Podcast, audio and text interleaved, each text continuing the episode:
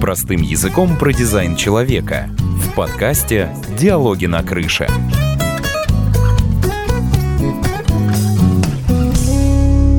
Привет, друзья! И вы слушаете подкаст «Диалоги на крыше». Здесь мы знакомимся с интересными людьми, делимся опытом, общаемся простым языком про жизнь и дизайн человека. Меня зовут Елена Киреева, и тема сегодняшнего выпуска — «Дети, образование и воспитание».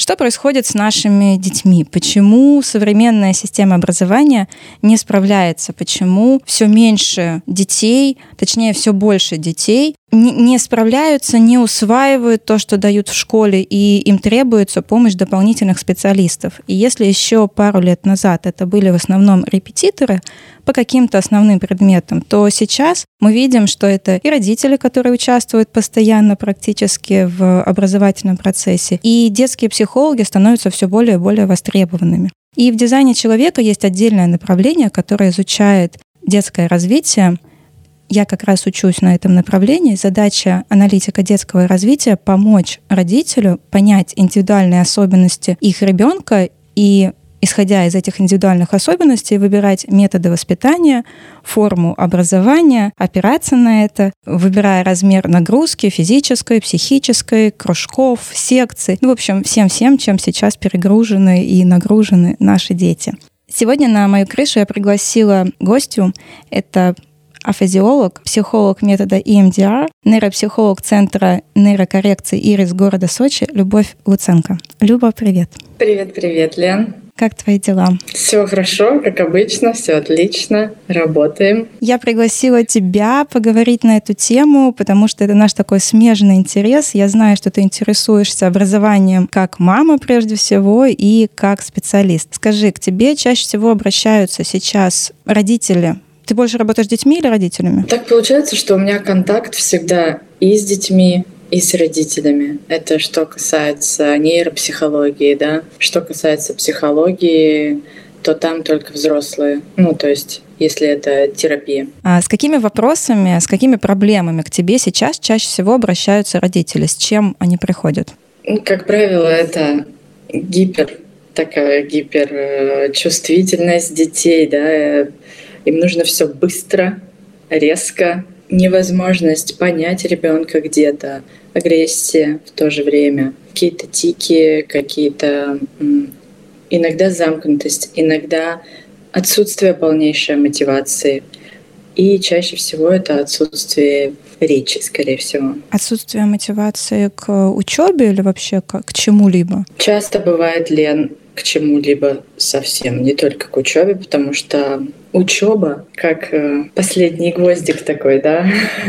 То есть дети получают плохой опыт там, получают оценку не всегда адекватную своей личности, да, и, соответственно, им уже не хочется ничего. И очень сложно найти то, что победит телефон, компьютер, гаджеты. То есть, ну, такие интересы, как э, спорт, да, там, футбол, ну, секции какие-либо. И гаджеты очень тяжело победить. Как ты думаешь, с чем это связано? Вообще, какой возраст у тебя, твоих э, маленьких клиентов? От э, трех где-то до 15. От 3 до 15. Вообще тема гаджетов — это интересная тема, я ее тоже изучаю уже давно, со всех сторон. А на твой взгляд, вот этот эм, современный мир с гаджетами, в чем же такая проблема, почему дети туда проваливаются?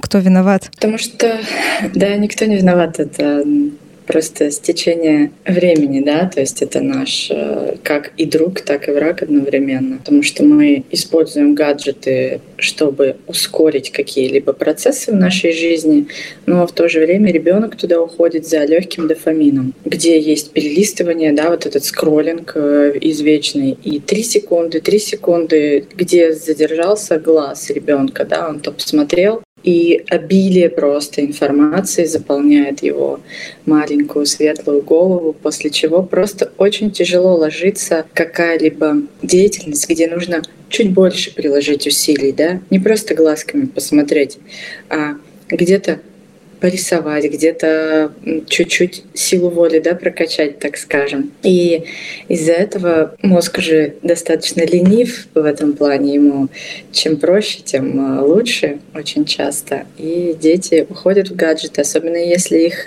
на них не обращают внимания родители, да, которые заняты сейчас с жизнью, в принципе, достаточно ну, тревожный такой фон, и родители уходят, чтобы восстановить себя где-то, кто-то не обращает внимания достаточно на детей, не играет с ними, не гуляет, и детям ничего не остается, как уйти в гаджеты. Они по-другому просто не научились. Ну, я думаю, знаешь, я просто как мама тоже и гаджет моему ребенку, наверное, попал первый раз года в четыре, и я тоже очень быстро увидела эту зависимость, но я тогда еще не знала, не увлекалась еще ни психологией, ни дизайном человека, у меня была только педагогика и моя интуиция. И я тогда, помню, его забрала, и как таковых у нас гаджетов долго не было. Но то, что я наблюдаю часто, когда мы гуляем на прогулках, что вот эти гаджеты попадают очень рано в руки. И вот ты сейчас правильно сказала, мозг так устроен. И где-то это научный факт, где-то это мои гипотезы. То, что просто детский мозг к этому еще не готов. То есть у него созревание происходит гораздо позже. Да? Да, все Я верно, права? так и есть. И вот это вот э, основная деятельность, ну это из педагогики, так как я-то по первому образованию все-таки училка, и вот эта основная ведущая деятельность, понятно, что она остается игра, а это такая очень классная, очень яркая игра в телефоне, и она замещает очень быстро какую-то обычную игру. То, что я сейчас встречаюсь, я встречаюсь с детьми, мы очень много играем в настолки, но я встречаю детей, которые в выборе живого контакта и гаджета выбирают гаджет. Под другую. Проще. Проще. Проще. Потому что проще. Слушай, ну я была удивлена. Ну вот я недавно с этим столкнулась, и я прям была удивлена. То есть это все-таки потому, что очень рано случилась эта привязка к вот этой вот штуке. Не выработался опыт, да. Не выработался опыт у многих достижения каких-то небольших да, успехов, чтобы выделился долгий дофамин, на котором а, можно там, получить удовольствие для себя как для личности а, в течение там, суток, двух, трех там, или недели. Как, к примеру, раньше ну, когда не было гаджетов, да, вот это время а, ребенку нужно было, чтобы поиграть в какую-то игру, целую кучу подготовить, да, для этой игры. То есть даже еще настолок не было, или подключить фантазию в том числе. И то есть мы получали, наверное, вот этого долгого дофамина больше, чем нынешние дети. У нас был какой-то процесс конечно. подготовки. Да. Ну и, соответственно, моторное развитие, которое случается с детьми там в самом начале раз, э, рождения. То есть вся речь, э, все закладывается у нас при развитии ребенка, когда он получает сенсомоторный опыт, то есть двигается, также всякие массажики, да, ну вот все, что происходит для его физического, так скажем, здоровья. Сейчас часто вот такой ритм жизни достаточно большой, что Он и у быстрый. мам, и у пам, да, у пап, когда нужно ребенка посадить в машину или туда повезти, сюда повезти, телефон выручает. Безусловно, выручает иногда, вот особенно мамам со сложными детьми, ну никуда без телефона. То есть телефон просто может быть помощником? Он может быть помощником, просто всему, наверное, нужна мера. И знаешь как, я вот на своем ребенке не скажу, что это эксперимент, но это определенный опыт, когда он играл и в гаджеты, и в то же время я не убирала вот эту игру между нами. Ну, то есть это эмоции, это можно где-то изменить свой голос, подстроиться под героя, дать инициативу немножечко ребенку в руки, чтобы он придумал игру какую-то. Они с удовольствием играют в сюжетные игры. Да, ролевые игры, я согласна с тобой. Дети быстро включаются, особенно когда есть фоново, ну вот мой опыт, потому что мне своего ребенка одного включать в это было именно сюжетно-ролевые один на один было тяжеловато, но так как у меня был опыт большой с количеством детей, вот когда их группа, в целом они включаются очень быстро. И у меня был такой опыт, когда мы делали лагеря, и в первые дни прям было такое наставление, что гаджеты оставляются в специальном домике до перерыва. Первые два дня на перерыве они бежали все за телефоном. На третий день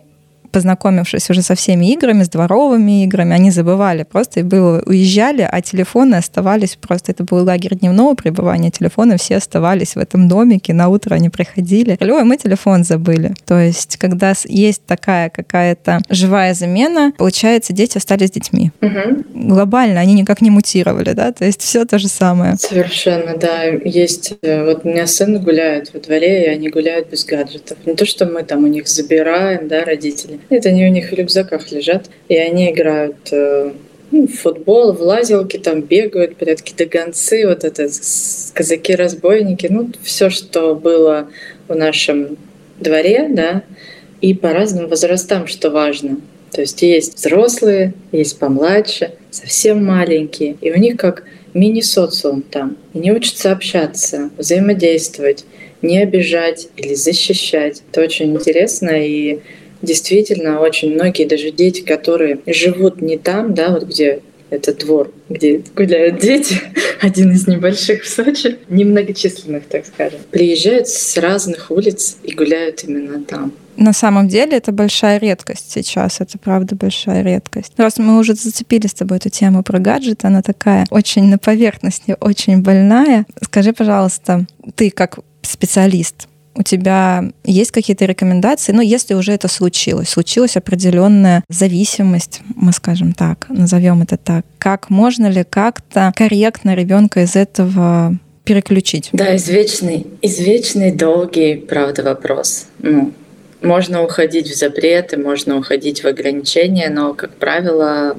опыт да, показывает то, что хочется больше. Все равно хочется больше, и телефон при запретах превращается в... Запретный плод сладок? Тут нужно подобрать индивидуально под ребенка то, что будет мотивировать его, услышать его, потому что дети просто удивительные человечки, которые придумывают себе игры на ходу, когда у них не фонит где-то гаджет. Он может лежать где-то там, да, он будет о нем думать, но если он будет четко знать 20 минут в день, да, или там час в день, или там телефон только там со стальки-то до стальки-то, ну вот именно смартфон, то, соответственно, он под эти правила просто подстроится. И в них нужно плавно зайти. Ну, исходя из просто психики ребенка. Кому-то резко надо, да, вот все вот так, четко. Мы делаем это вот так. Кому-то плавненько. Кому-то иногда требуется дополнительные пять минут.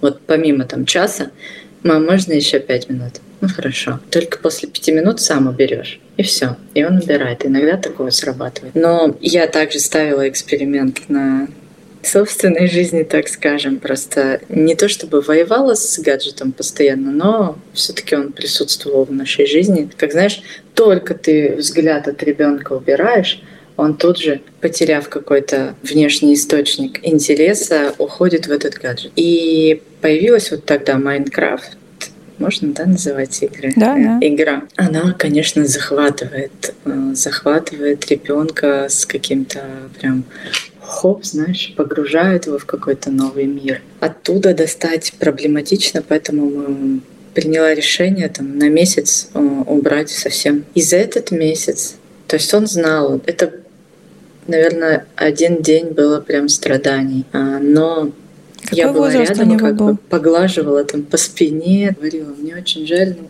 давай попробуем, посмотрим, что из этого получится. Это... Сколько лет ему было? Девять где-то, девять или восемь, восемь-девять вот так. И в течение месяца этот ребенок нашел кучу разных других занятий.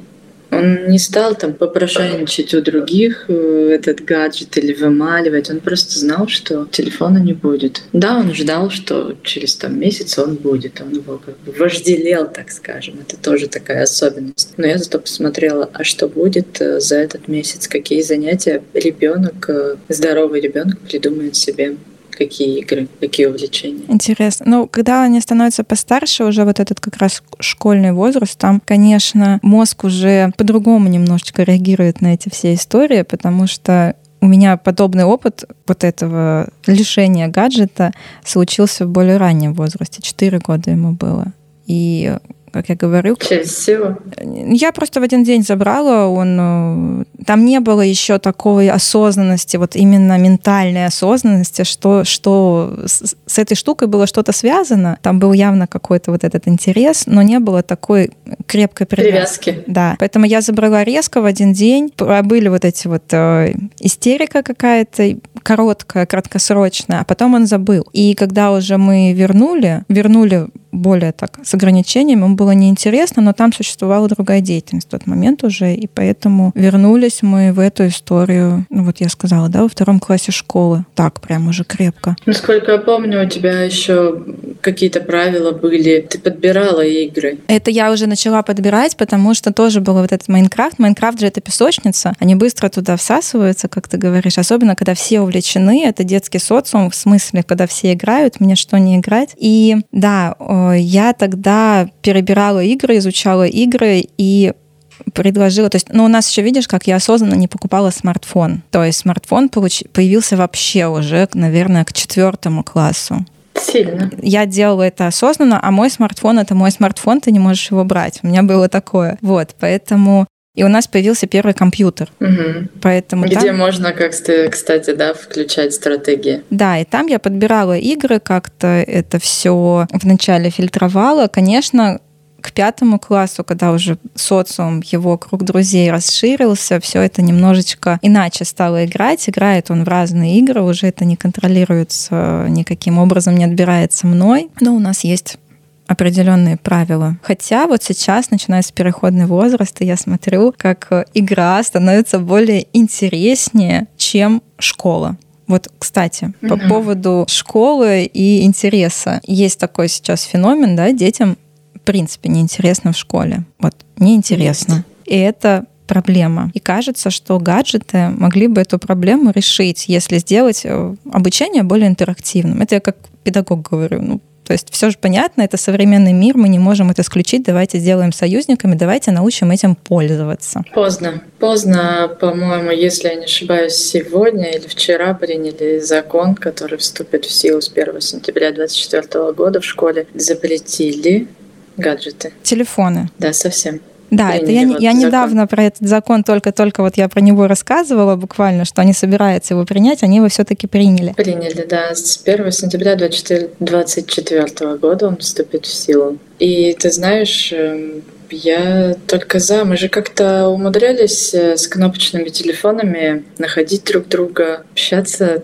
То есть это же как коммуникатор, в общем-то. Ребенок тупее, из-за того, что мы заберем у него смартфон, не станет. Но я, наверное, даже не про то, чтобы забрать смартфон, хотя тут у меня такое, знаешь, э, двоякое мнение. С одной стороны, это напоминает какое-то средневековье. Знаешь, когда появились шариковые ручки, они перьевыми должны были писать. И это ничем логично не объяснялось. То есть мы не можем убрать смартфон из жизни, он будет. Угу. Но как школа и как взрослые, такое ощущение, что просто эта штука, она подрывает авторитет учителя. Это попытка такая старой системы, знаешь, последняя попытка сохранить вот эту вот авторитарность вот этого строя. Нет, мы тогда у тебя это заберем. И я тоже, ну, я недавно совсем про это рассказывала. Я говорю, представьте, вы домой приходите или там на работу приходите, начальник говорит, все, положи, телефон там пока не выйдешь с работы, не заберешь. А что в этом плохого?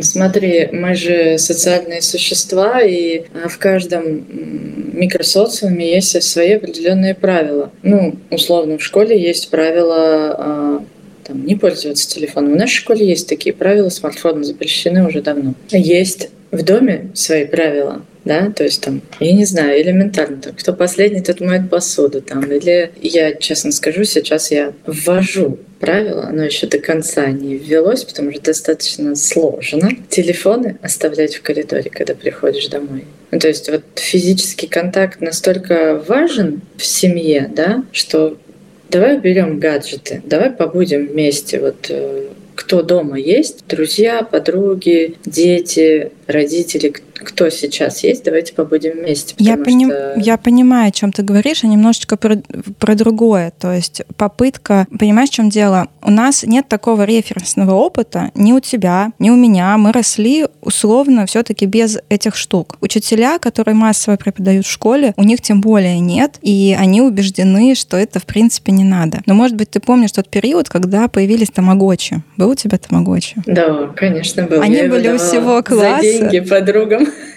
То есть они были всего класса, время от времени они пиликали, их нужно было срочно покормить, убрать, и это был такой период, и тоже же учителя и забирали, и ругали, и наказывали. Ну, как бы они ушли, тамагочи ушли. Смартфоны никуда не уйдут. И дело не в том, чтобы это хорошо, если ребенок в школе сидит в смартфоне. Это, конечно же, не гуд. То есть в этом ничего хорошего нет, потому что рядом может быть что-то более интересное. Я говорю про то, что мы можем привить им культуру этого общения с этой штукой. Мы не сможем. Почему? Просто он сильнее. Вот э, наркоманов возьмем, да, наркотики зависимости.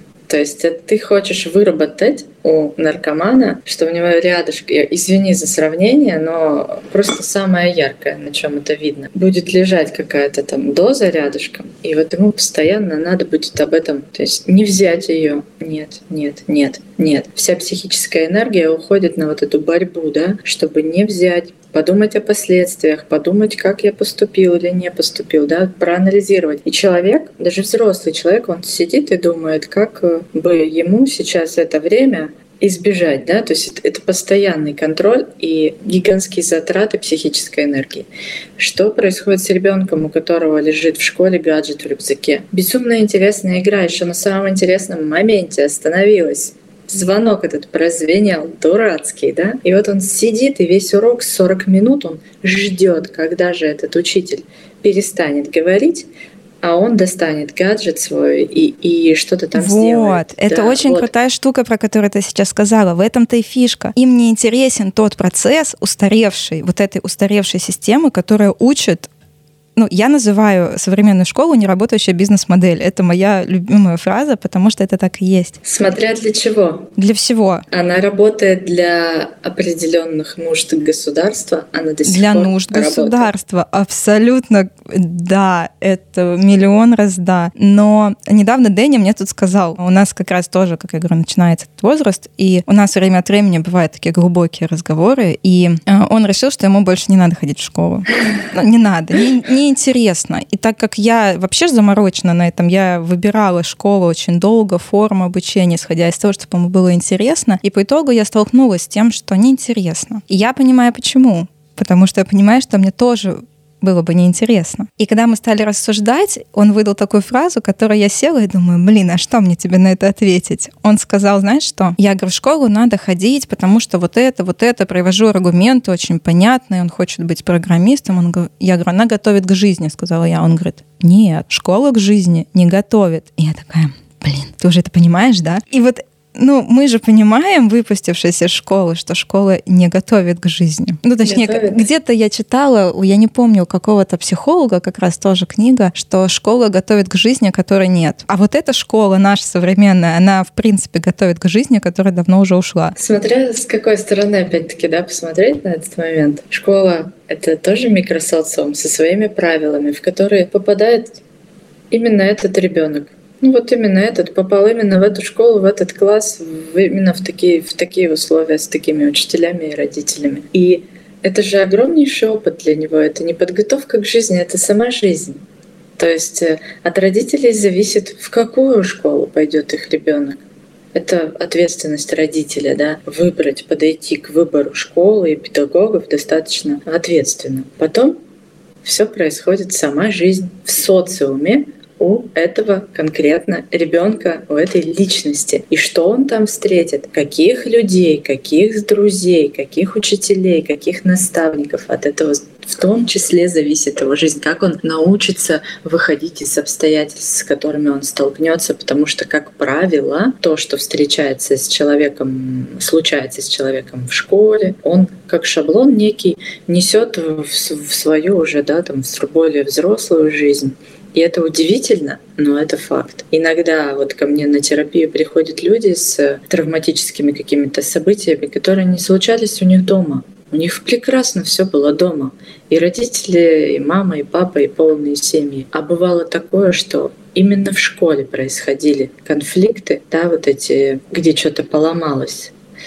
И они понесли это с собой в жизнь как свой опыт. Поэтому смотря с какой стороны ну посмотреть. вот смотри, у нас э, просто как раз так разговор постро... зашел, что вот с одной стороны новый мир, который гаджеты, вся вот эта mm-hmm. вот как виртуальная реальность, и все там так круто, все там ярко, и есть старый мир. И если говорить что интерес к новому миру у современных детей перевешивает, ну это же нормально. То есть мы допускаем, вот просто допустить мысль, вот если опираться на наше детство. Я когда я была маленькая, папа рассказывал про интернет и про вот такие возможности. А его считали слегка туту, потому что это было что-то очень нереальное. Вот мы сидим с тобой, ты в Сочи, я здесь, и мы разговариваем по видеосвязи и пишем подкаст. Но это же что-то нереальное для 90-х. И мы же можем допустить, что наши дети буквально через 10 лет будут создавать абсолютно другой мир. И вот эта школа, в которой они сидят сейчас, это что-то, что не готовит их к той жизни, в которой они будут жить. Вот тебе в школе что было интересно? Вот что, за что ты любила Литература. Школу? Хорошо, уроки литературы, еще что? Общество знания, английский. Угу. А я любила просто друзей. То есть я просто тупо приходила туда общаться. И вот, ну, если мы сейчас, да, говорим, что... Я не любила школу, кстати. А я очень любила школу, но я любила ее за возможность общаться мне было, ну, так себе интересно учиться, неинтересно мне было на самом деле. Мне сейчас интересно учиться, вот сколько, в 37. Особенно. Да, когда я понимаю, что я делаю, куда, зачем, почему, мне нравится. А в школе нет, мне не нравилось. И больше всего мне, наверное, не ну, нравилось... хорошо. Если взять э, твой самый нелюбимый урок в школе, самый нелюбимый. Самый нелюбимый? Mm-hmm. Сейчас ты будешь смеяться. Физкультура. Физкультура. Хорошо. И второй нелюбимый? Второй нелюбимый, он был связан с учителем, химия. Химия. Вот смотри, тебе бы пришел бы новый учитель и сказал бы, у меня есть супер гаджет, я сейчас вас всех заинтересую и замотивирую. Смог, смогла ли бы какая-либо программа, приложение условно там на экране какая-то там э, эффектная анимация, замотивировать тебя полюбить физкультуру и химию? Я допускаю, что да, но я допускаю это сейчас из своего педагогического опыта, потому что я использовала это. И я видела, как меняется. Ты как физический человек. Да. Использовала гаджеты, ну вот, и либо это именно твоя внутренняя индивидуальность сыграла вот эту заинтересованность. Это, это играет, тут в любом случае играет личность учителя, который может заинтересовать ребенка, а гаджеты и какая-то эта штука, она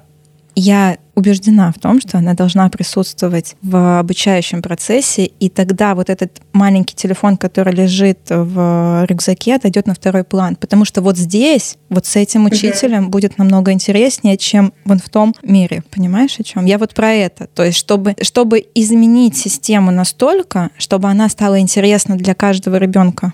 Ну, для большинства, ладно, для каждого не будет, но для большинства. И тогда большинство перевешивает. Согласна, есть опыт в Москве, в Московской области несколько школ потрясающих, которые применяют подобный подход на интерес, да, и используют очень грамотных, любящих свою работу педагогов, где дети ну, очень интересные сильные. Но в то же время вот э, ты говоришь много про интерес. Да, неинтересно, да, там в школе неинтересно. Зато качается сила воли, что нашим детям сейчас очень не хватает. Тут ну, можно на разную ситуацию посмотреть с разных сторон немножко. То есть нет возможности там ходить в какую-то частную школу, есть общеобразовательная школа, и она пока никуда не денется, мы с этим ничего не сделаем. Но она вообще будет долго меняться. Это большая да. система, большие Большой системы пласт, меняются долго, медленно, и как раз-таки я думаю, это просто вот эти вот дети современные, которые пару поколений еще пройдет, они просто взорвут ее, перевернут. Да, возможно будут такие активисты, которые скажут, мне вот это, это не нравилось, ну, как бы изменения, да, привнесут какие-то глобальные изменения. Но все вот эти институты, такие как там ну, школа наша, да, и в том числе некоторые институты, колледжи, они все равно э, заточены на то, чтобы воспитать э, достаточно удобного гражданина. То есть мы а, в массе мы пока что не можем от этого уйти. Ты про это? Да, некоторые даже не хотят. То есть, э, хорошо, ну, допустим, действительно, кто-то может э, не хотеть, да, кто-то это выбор. это выбор. Так что же делать родителю, вот ты как э, специалист со своей стороны можешь сказать, ну, закон уже ввели, хорошо, что делать родителю, как его мотивировать ребенка больше учиться и меньше отвлекаться вот на эту штуку? Замолчать, наверное, первое, да, и весь свой взор обратить на ребенка, посмотреть, что он повспоминать, сесть, повспоминать, что он любил. То есть вот прям очень глубоко посмотреть в своего ребенка, от чего у него начинают гореть глаза, от чего он заводится как э, электровеник, и его просто ну, не усадишь на стульчик, а он все еще еще хочет тебе рассказать и про это, и про это. И искать такие занятия, искать любимые дела в детях, да, хорошо. Сегодня это может быть рисование, завтра это может быть лепка, послезавтра еще что-то. Но они всегда в любом возрасте, да, есть сенситивный период какой-то у ребенка, и подхватывать эти периоды, давать детям,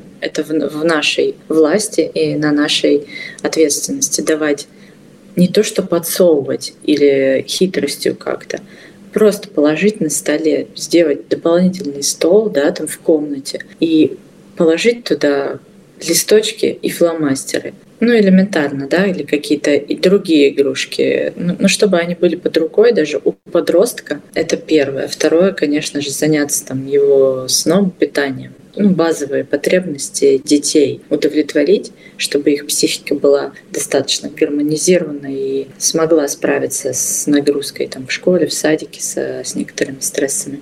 Вот, ну и искать. Искать в своих же детях то, что их мотивирует это в том числе и про любовь. Да, я понимаю, о чем ты говоришь. Ну, то есть мы можем говорить о том, что если мы берем школу как систему и семью как систему, семья маленькая, школа большая, общество там еще больше, то все равно от родителей, от родителей будет зависеть больше, чем от школы. Да. То есть мы не можем передать ребенка в школу, сказать, так, вы учите, там, к психологу отвести, сказать, ты с психикой своей работаешь, а мне просто дайте нормального ребенка. Так не работает. Ну, вот ко мне приходят иногда с таким запросом, сделайте мне нормального ребенка. И это самый с одной стороны, как бы простой, да, сделайте мне нормального ребенка. Запрос. А с другой стороны, очень странный. Что есть норма? Все дети разные.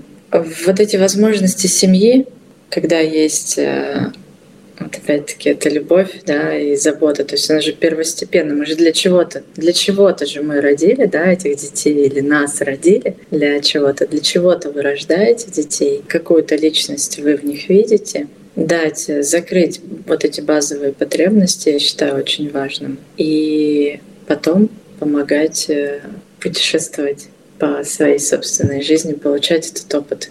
Не избегать его, не бояться вот этих э, истерик, а искать ответы. Вот в дизайне человека ты сказала тоже сейчас про питание, про сон. И все начинается с этих базовых историй. Я недавно совсем как раз на обучении узнала, что до двух лет я была удивлена, потому что для меня это была прям абсолютно новая информация, что до двух лет ребенок воспринимает абсолютно все звуки. Вот все. Если его поместить в любую среду, он как бы это все воспринимает. Но после двух лет неиспользуемые вот эти нейроны, они начинают закрываться, и ребенок уже начинает фокусироваться на том, на тех звуках, ну, если мы говорим про язык, да, на том языке, в котором он живет. И э, если правильно питать относительно еды, правильно питать его тело, его мозг правильной информацией в том числе, то получается вот эта э, нейронная сеть продолжает развиваться. Ну, то есть медленнее закрываться, потому что есть такие исследования, что у детей с особыми, с особенностями развития в плане, хочется это слово использовать, вундеркинды нет, ну вот с, с какими-то такими взрывными в чем-то, да. Мы просто сейчас смотрим э, сериал про Шелдона, и мне вот э, все эти вундеркинды в голове. Вот, то есть у детей с вот такими особенностями, у них э, эта нейронная сеть дольше развивается. Но когда мы им даем вот этот гаджет, про то, что, про что мы сегодня с тобой говорили, очень рано, то получается, что мы как будто бы искусственно питаем их мозг не тем. И получается, что неиспользуемая вот эта вот сетка раньше закрывается, а, а позже ее развивать сложнее. Вот про что я. Я могу прокомментировать это с точки зрения нейропсихологии, наверное, даже физиологии в чем-то. А то, о чем ты говоришь, э, есть определенная, ну, для наглядности используют пирамиду определенную. В самом низу э, нервная система, да, это наши физиологические возможности. Следом идет блок э, сенсомоторного развития.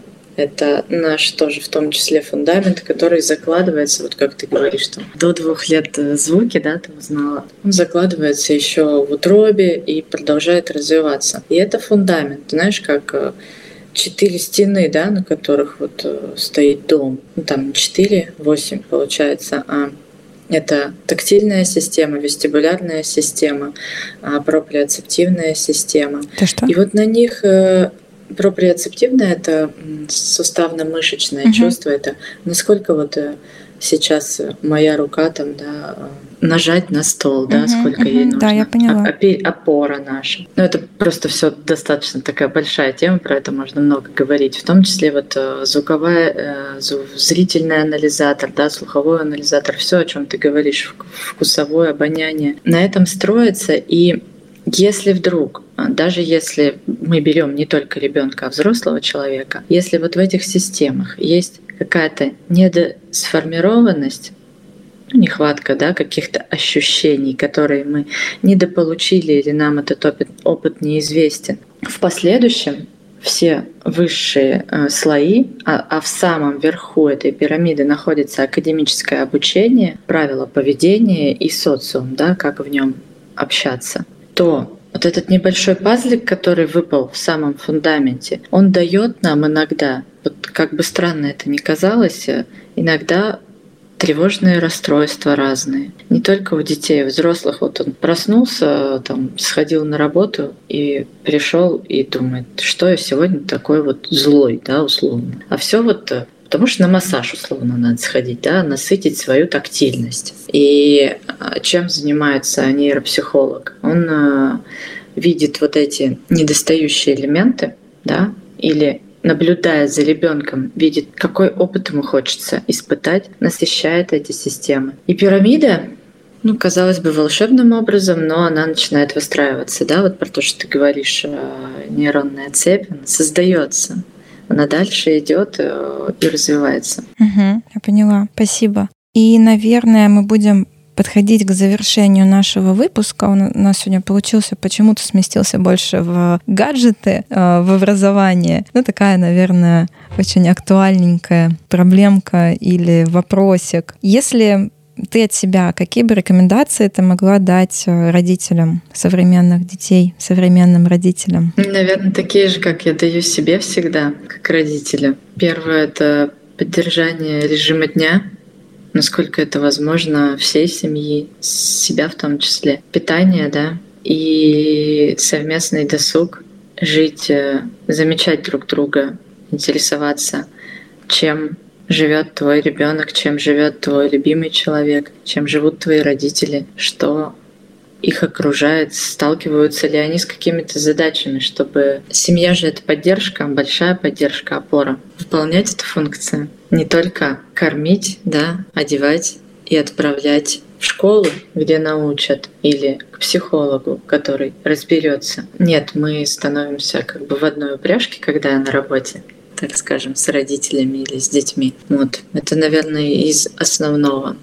Ну, играть, гулять, свежий воздух. Все по классике. Читать, читать, наверное, брать консультации иногда у специалистов. Не бояться обращаться к специалистам, потому что на самом деле ты как родитель можешь быть зашорен достаточно в да. себе, в каких-то, ну, в шорах, родительские шоры. Тут работа, тут семья, тут э, бытовые проблемы, ты можешь не видеть очень банального, специалист может просто подсветить и вовремя дать инструмент, с которым ты пойдешь дальше более уверенно. Я скажу пару слов от себя. Наверное, самое главное, что я бы хотела современным родителям донести и себе тоже, что больше верить детям и верить в своих детей. И вот эти идеалы общество, школа, у нас нормы, идеалы, они меняются. И то, в чем сейчас воспитывают, завтра может все измениться. Поэтому мы, как родители, конечно же, несем ответственность за то, каким он будет, ну, даже нет. Нас заботит о том, кем он станет. Шко... Из школы он идет, и, в принципе, учителям все равно, в кого вырастет. Вася, Петя, а нам, как родителю, не все равно. Если нас это заботит, то лучшее, что мы можем сделать, это поддерживать ребенка в его становлении с собой. Для, для этого нужно